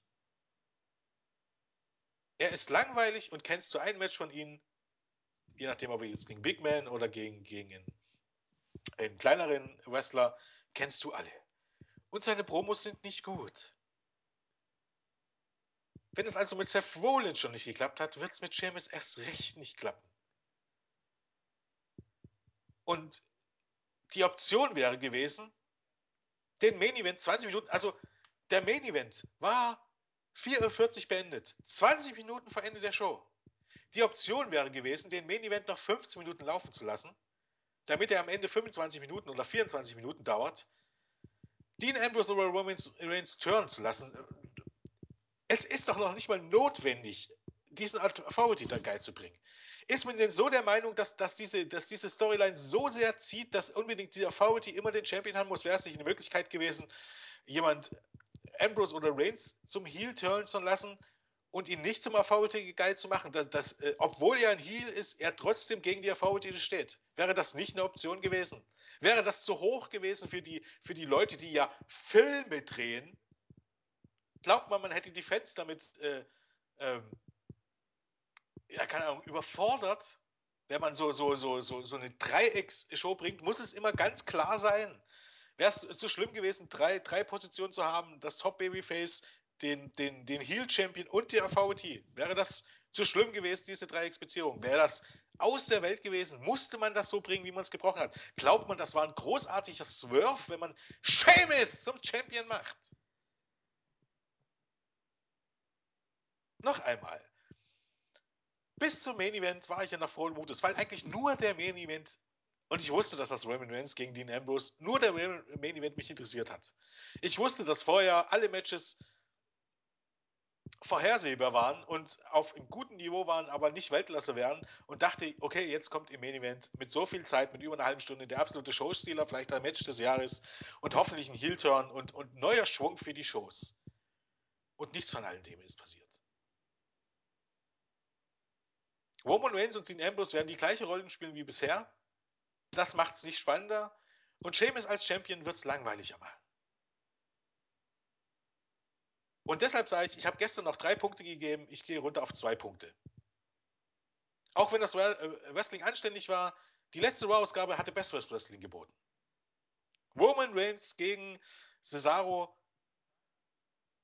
war wesentlich besser als das, äh, als, als, das beste Match an diesem Abend. Äh, Kevin Owens gegen Neville und Dean Ambrose gegen Dolph Ziggler waren mindestens für meinen Geschmack sogar noch besser als das Match, beste Match äh, an diesem Abend. Wenn ich jetzt hier sage, das war ein guter Pay-Per-View, nein, war es nicht. Es war bestenfalls eine gute Raw-Ausgabe. Mit einem beschissenen Finish und mit ganz beschissenen Aussichten auf die Zukunft. Diese Show sackt. Diese Show war keine 20 Euro wert. Und denn der Swerve, der große Turn am Ende, die, die, die, die Wendung, alles nur schlimmer macht, als was es vorher war. Und nicht irgendwie Heal Heat zieht, sondern nur nur, what the fuck? Da hat man alles falsch gemacht. Und ich habe keine gesteigerte Lust, mir Raw anzugucken in den nächsten Wochen. Und ich weiß auch nicht, wie es weitergehen soll. Äh, egal, was man jetzt bringt, ein Sieg von Roman Reigns über Sheamus hätte keinen Impact. Wer soll Sheamus den Titel abnehmen? John Cena. Wann soll Sheamus, willst du mit Sheamus in WrestleMania gehen als Champion? Ich befürchte, das haben die vor, ja. Gott, ich hoffe, dass diese Firma zugrunde geht. Also ganz ehrlich, nimm sie mir nicht übel. Boah. Wie ich hoffe, dass die Ratings auf 1-0 sinken und dass die alle gefeuert werden, dass irgendwann die Anleger sagen, wir brauchen neue Führungskräfte. Diese Leute sind alle unfähig. Und ich habe auch keinen Bock mehr, mir diesen Scheiß anzugucken. Mit Wrestling, ähm, mit, mit, mit, mit Shows, die von ordentlichen äh, Leuten äh, gebuckt werden, die was von Wrestling verstehen, hat das nichts zu tun. Und mit guten, mit, mit, mit einer guten TV-Serie, äh, mit Leuten, die die Filme drehen, hat das erst recht nichts zu tun. Das war vermutlich gerade aufgrund des Main Events und gerade aus dem, was nach dem Main Event kam und von der Tatsache her, dass der Main Event zu kurz war, vermutlich die schlechteste Show des Jahres, weil es einfach die am beschissensten gebuckte war. Nicht vom Wrestling her, aber was das Booking und was das Verpassen von Möglichkeiten war, vermutlich die schlechteste Show des Jahres. Da gehe ich mit. Das denke ich auch.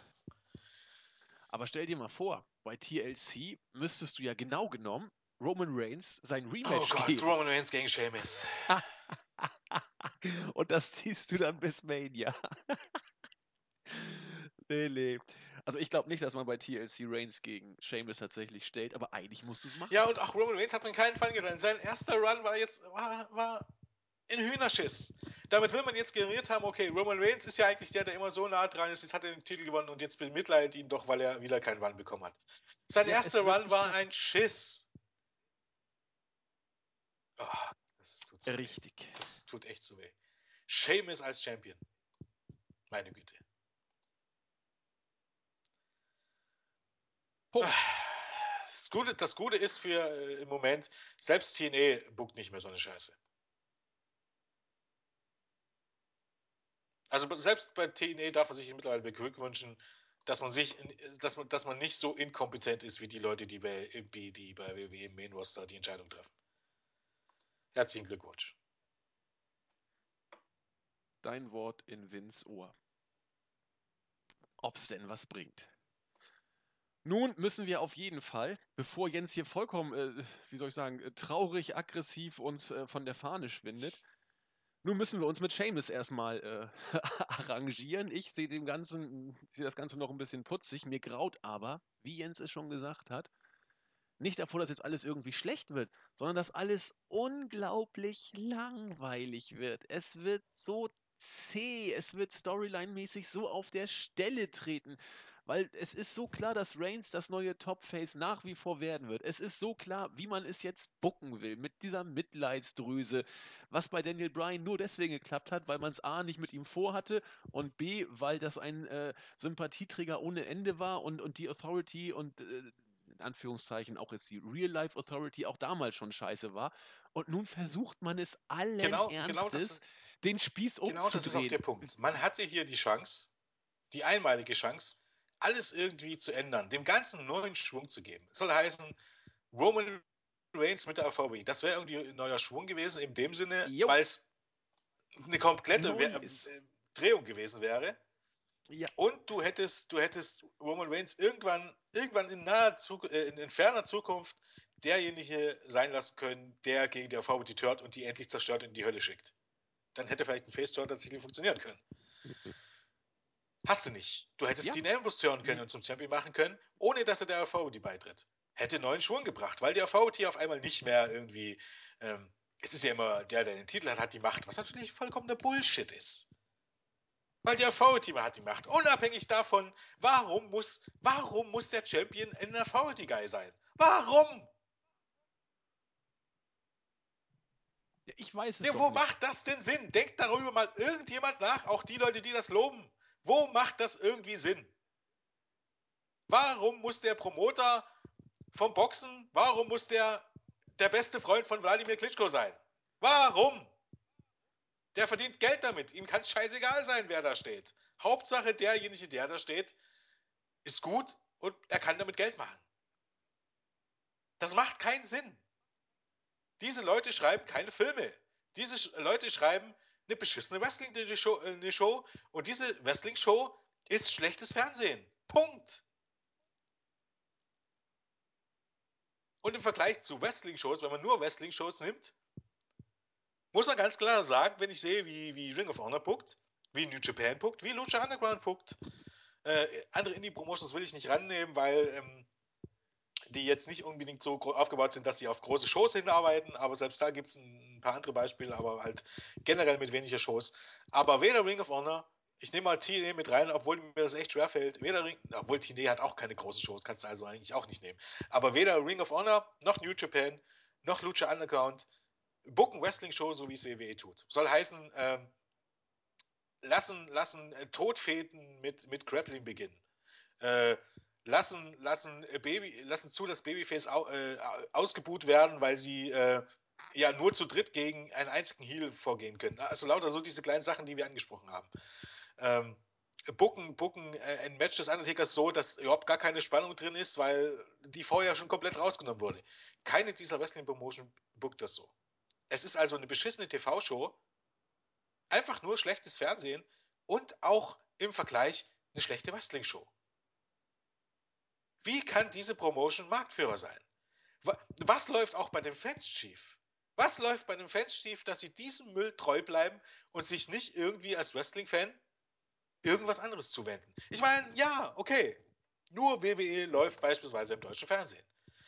Aber in Zeiten vom Internet, nimm's mir nicht übel, gibt 10.000 andere Möglichkeiten, sich Wrestling reinzuziehen. Legal auch. Legal, ohne größere Mühen. Selbst auf meinem TV kann ich mir äh, die Ring of Honor Shows angucken, weil, ähm, ja, da kann man lustigerweise auf der Website die Shows gucken. Ähm, ja, wie gesagt, äh, WWE sagt, anders kann es mir nicht sagen. Es ist absolut unfähige Promotion und äh, verschwendete Zeit. So, Entschuldigung, dass ich so sagen muss. Verschwendete Lebenszeit. Nur ist es raus. Das Tolle daran ist, dass wir schon fertig sind, Jens, mit der Show.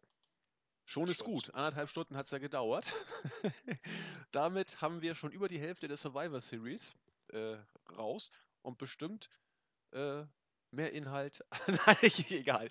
Kommen wir zum Ende. Bevor Jens, also wir sind uns einig, äh, ich sag's mal diplomatisch, der Pay-Per-View war jetzt äh, nicht so gut. Jens sagt, er war der letzte Dreck und verschwendete Lebenszeit. In diesem Sinne sind wir uns äh, nicht so, sind wir nicht so weit voneinander entfernt. Bevor hier aber jetzt gleich alle Stricke reißen, komme ich zum Ende. Und äh, das kommt jetzt vielleicht ein bisschen abrupt, aber es hat, es hat schon System, weil ich kenne Jens, wenn ich jetzt noch über die Show rede, dann dreht er hier völlig am Rad und das äh, wollen wir nicht. Ich habe alles gesagt. alles klar. aber ich habe auch nichts mehr über die Show zu sagen. Du hast, du hast es ja schon gesagt und äh, Seamus als Titelträger reicht alles, um die Show zusammenzufassen. In diesem Sinne kommen wir lieber zu den Grüßen. Denn äh, es gibt, ich habe nämlich eine ganze, eine ganz lange Latte von Grüßen. Ähm, und die möchte ich abarbeiten. Ich grüße ganz, ganz herzlich Push the Heels. Christen, ich werde ihn niemals mehr richtig aussprechen können. AJ Styles Fan 0976. Meers Donk, ich hoffe, ich habe ihn richtig ausgesprochen. Der Gruß war mega überfällig. Und Sean Callaway. Ein Gruß möchte ich äh, besonders hervorheben. Auch deswegen, damit Jens nicht auf dumme Gedanken kommt, was die Podcast-Zukunft angeht. Und zwar grüße ich ganz herzlich den seit, no, seit heute äh, wrestlinginfos.de Board-User Sim2201 und insbesondere sein Sohn Jason oder biblisch Jason, ich will jetzt hier auch nicht äh, falsch das aussprechen, das äh, ist eine Geschichte, die ich hier einfach mal ganz kurz äh, erwähnen möchte, weil sie mich doch ein bisschen gerührt hat und ich musste einfach schmunzeln und vielleicht wird dann auch dem Jens bewusst, warum er das hier unbedingt weitermachen soll, weil irgendwie scheint es doch ein paar Leute tatsächlich zu interessieren, was wir hier machen. Das finde ich einfach klasse. Und zwar, äh, Sim 2201 ist äh, 32 Jahre alt, damit ähm, halb so alt wie Jens, doppelt so alt wie ich. Er hat früher auch viel Wrestling geguckt, hat dann irgendwann, wie viele äh, Menschen dann im zunehmenden Alter, das Interesse dann daran verloren, hat sich aber vervielfältigt und eben den Sohn Jason gezeugt.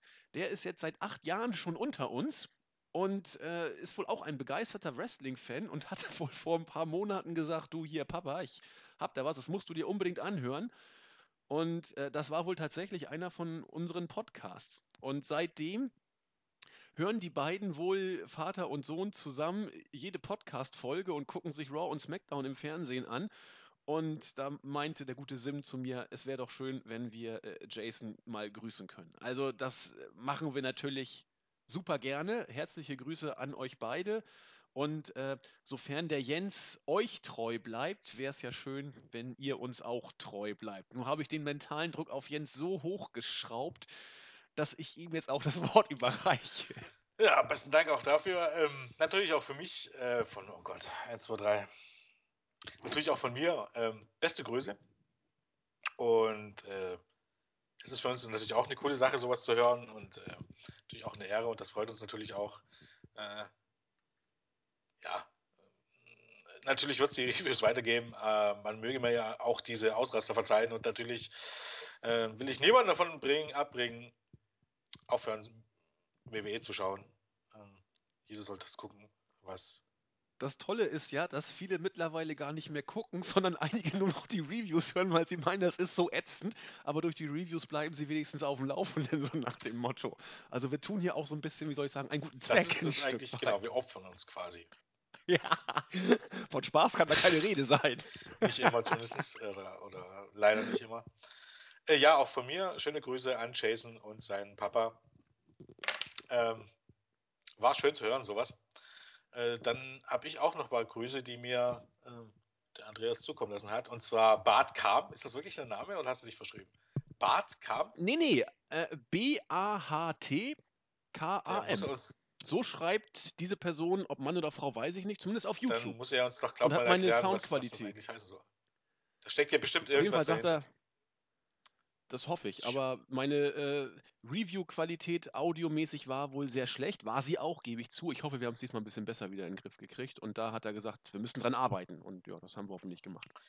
So schlecht fand ich die gar nicht. Es ist lang ein bisschen anders und ungewohnt und ein bisschen, bisschen komisch, aber wirklich schlecht fand ich das. Also zumindest war es gut zu Ja. verstehen, von daher. Ähm, Das reicht. dann den Manfred Meyer und den IP-Fan Pascal. Sind die gegrüßt. In diesem Sinne haben wir die Survivor Series, äh, Survivor Series abgearbeitet. Jens ist auch wieder besserer Laune. Viel mehr kann man, glaube ich, nach so einer Show nicht erwarten. Wir wünschen euch eine schöne Woche und mal gucken, äh, ob und wie und mit wem wir euch morgen wieder begrüßen. Macht es gut. Tschüss. Tschüss.